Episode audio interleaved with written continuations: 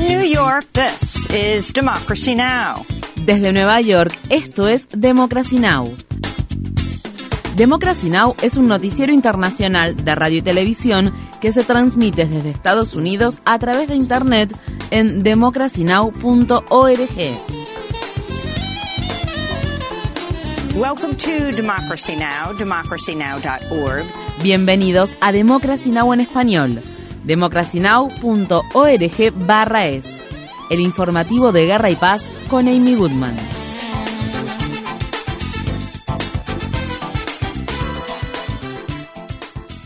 En Estados Unidos, en el norte del estado de California, el número de muertes por el incendio McKinney ha aumentado a cuatro, luego de que los equipos de rescate encontraran este miércoles los restos de dos nuevas víctimas. Las tormentas eléctricas de desplazamiento lento han frenado la propagación del incendio, que ha consumido 23.000 hectáreas de terreno, pero la lluvia provocó inundaciones en la zona y se teme que puedan ocurrir deslizamientos de tierra. Esto se produce al tiempo que el noreste de Estados Unidos está experimentando una ola de calor extremo que amenaza combatir récords de temperatura este jueves en partes de los estados de Nueva York, Nueva Jersey, Pensilvania y Nuevo Hampshire. En la ciudad de Washington, D.C., siete veteranos militares y otras personas aliadas de su causa fueron arrestadas este miércoles frente al Capitolio de Estados Unidos mientras protestaban por el papel que las Fuerzas Armadas estadounidenses han desempeñado en la crisis del cambio climático. Un estudio realizado en 2017 concluyó que el Pentágono emite más gases de efecto invernadero que el total que emiten muchos países del mundo como Suecia o Portugal. El miércoles el secretario general de la ONU, Antonio Guterres, criticó la codicia de las compañías de petróleo y gas y dijo que los gobiernos deberían grabar las ganancias que estas empresas obtuvieron después de que la invasión rusa de Ucrania aumentara los precios del combustible a niveles récord. Guterres afirmó que las principales empresas de combustibles fósiles obtuvieron ganancias combinadas de casi 100 mil millones de dólares solo durante el primer trimestre de 2022.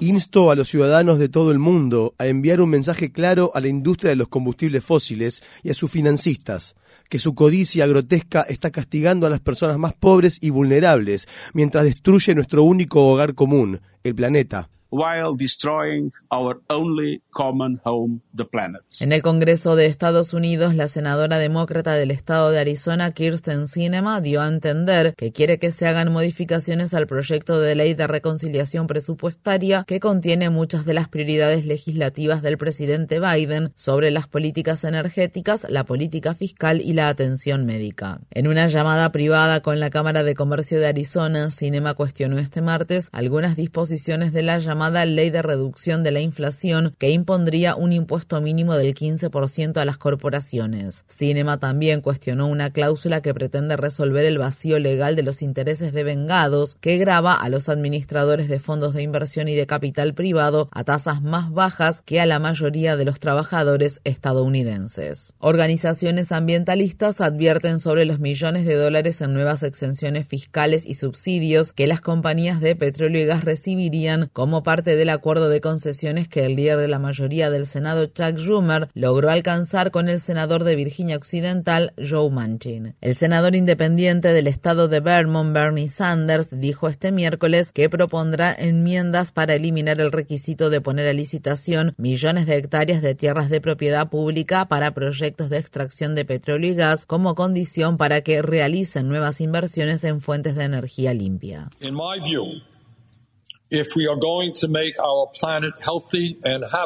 Desde mi punto de vista, si queremos que nuestro planeta sea saludable y habitable para las generaciones futuras, no podemos proporcionar miles de millones de dólares en nuevas exenciones fiscales a las mismas empresas de combustibles fósiles que actualmente están destruyendo el planeta.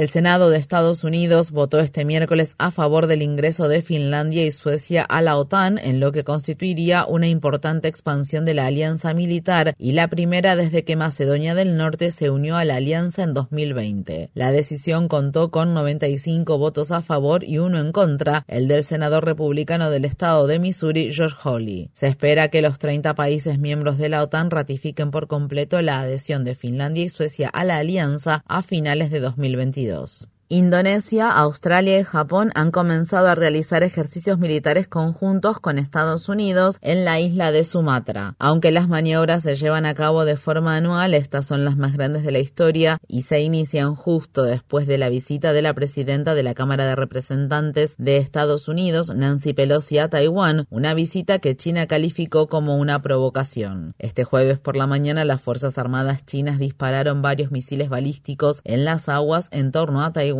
al tiempo que dieron inicio a sus ejercicios militares aéreos y navales a gran escala cerca de la isla autónoma que China considera parte de su territorio. El presidente de Estados Unidos, Joe Biden, firmó una orden ejecutiva para ayudar a las pacientes que deseen practicarse abortos en los estados del país que aún permiten ese procedimiento. Esto ocurre luego de que los republicanos del Senado bloquearan un proyecto de ley demócrata para proteger a los proveedores de servicios de aborto de amenazas y ataques violentos.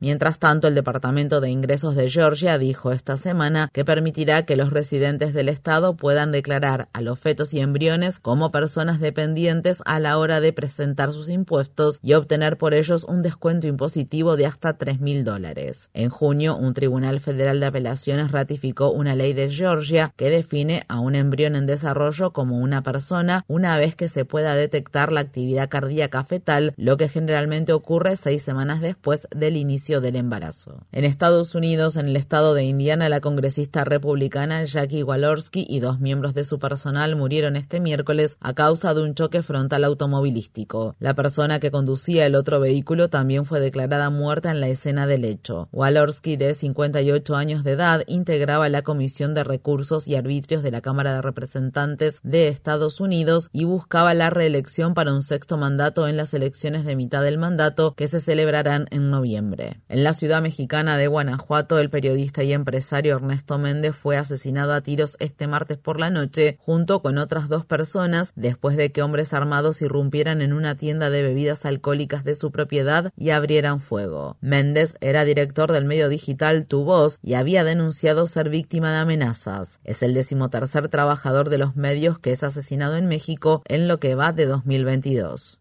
En Estados Unidos, en la ciudad tejana de Austin, el partidario de teorías conspirativas de extrema derecha y presentador del sitio web Infowars, Alex Jones, admitió este miércoles que la masacre de la escuela primaria Sandy Hook ocurrida en 2012 en la localidad de Newtown, estado de Connecticut, fue real. La admisión de Jones se produjo al testificar en el juicio civil que se lleva a cabo en su contra y por el que se enfrenta a una demanda por difamación de 150 millones de dólares entablada por las familias de los escolares asesinados en la escuela Sandy Hook. Durante años, Jones difundió teorías conspirativas de que el tiroteo en Newtown era una farsa orquestada por el gobierno y de que las familias de las víctimas eran actores pagos, lo que hizo que las familias de los escolares de Sandy Hook sufrieran hostigamientos a través de Internet y amenazas de muerte. La masacre de Sandy Hook se cobró la vida de 20 escolares y 6 educadores. Esta semana, Scarlett Lewis, cuyo hijo Jesse de 6 años estaba entre los 20 escolares asesinados, asesinados en la masacre, confrontó a Alex Jones desde el estrado de los testigos.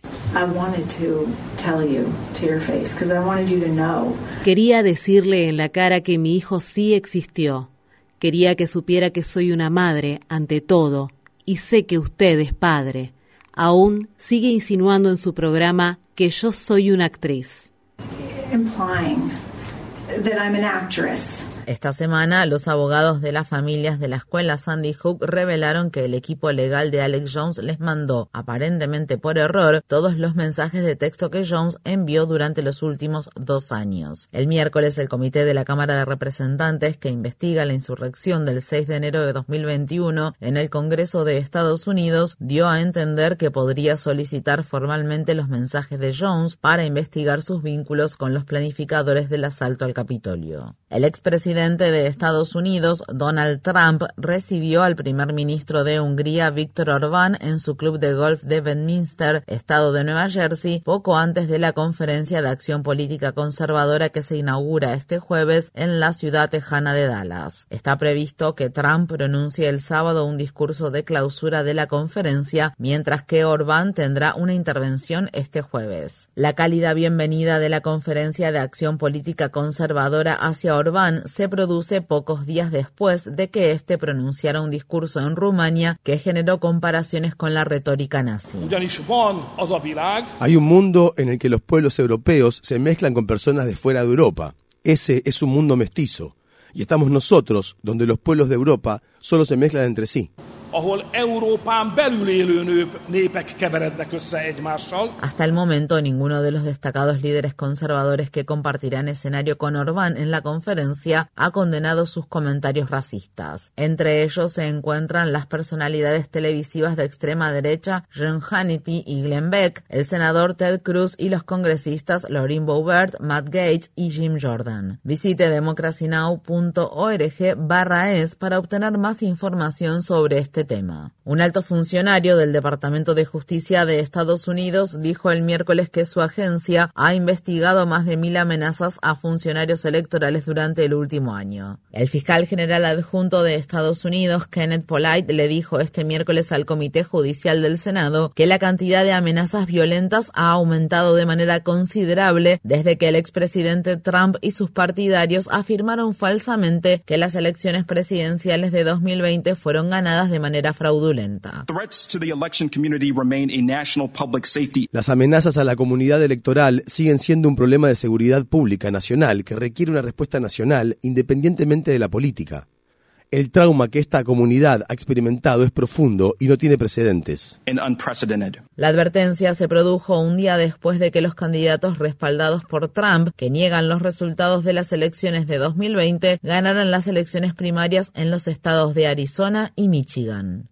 La Junta Nacional de Relaciones Laborales de Estados Unidos ordenó a un sindicato de mineros del carbón en huelga en Alabama que pague una indemnización de 13,3 millones de dólares por daños a la compañía Warrior Met Coal 16 meses después de que los trabajadores se declararan en huelga para protestar por los enormes recortes en sus salarios, pensiones y prestaciones de salud. La agencia citó las pérdidas financieras que la huelga generó en los costos laborales y de seguridad de Warrior Met Coal, así como la pérdida de ingresos por el carbón no extraído. En un comunicado, el sindicato United Mine Workers of America calificó el fallo de la Junta de Relaciones Laborales como una bofetada en la cara de los trabajadores y dijo que no tiene intención de pagar la multa. El presidente del sindicato, Cecil Roberts, dijo al respecto, es ahora la política del gobierno federal que los sindicatos tengan que pagar las pérdidas de una empresa como consecuencia de que sus miembros ejerzan sus derechos como trabajadores. Esto es indignante y niega de manera efectiva el derecho de huelga de los trabajadores. En Estados Unidos, en el estado de Alabama, una subsidiaria de la empresa Hyundai ha sido acusada de utilizar mano de obra infantil en una fábrica que produce piezas para el fabricante de automóviles coreano. La agencia de noticias Reuters informa que los trabajadores menores de edad, en algunos casos de tan solo 12 años, trabajaron recientemente en una planta de estampado de metales operada por la compañía Smart Alabama LL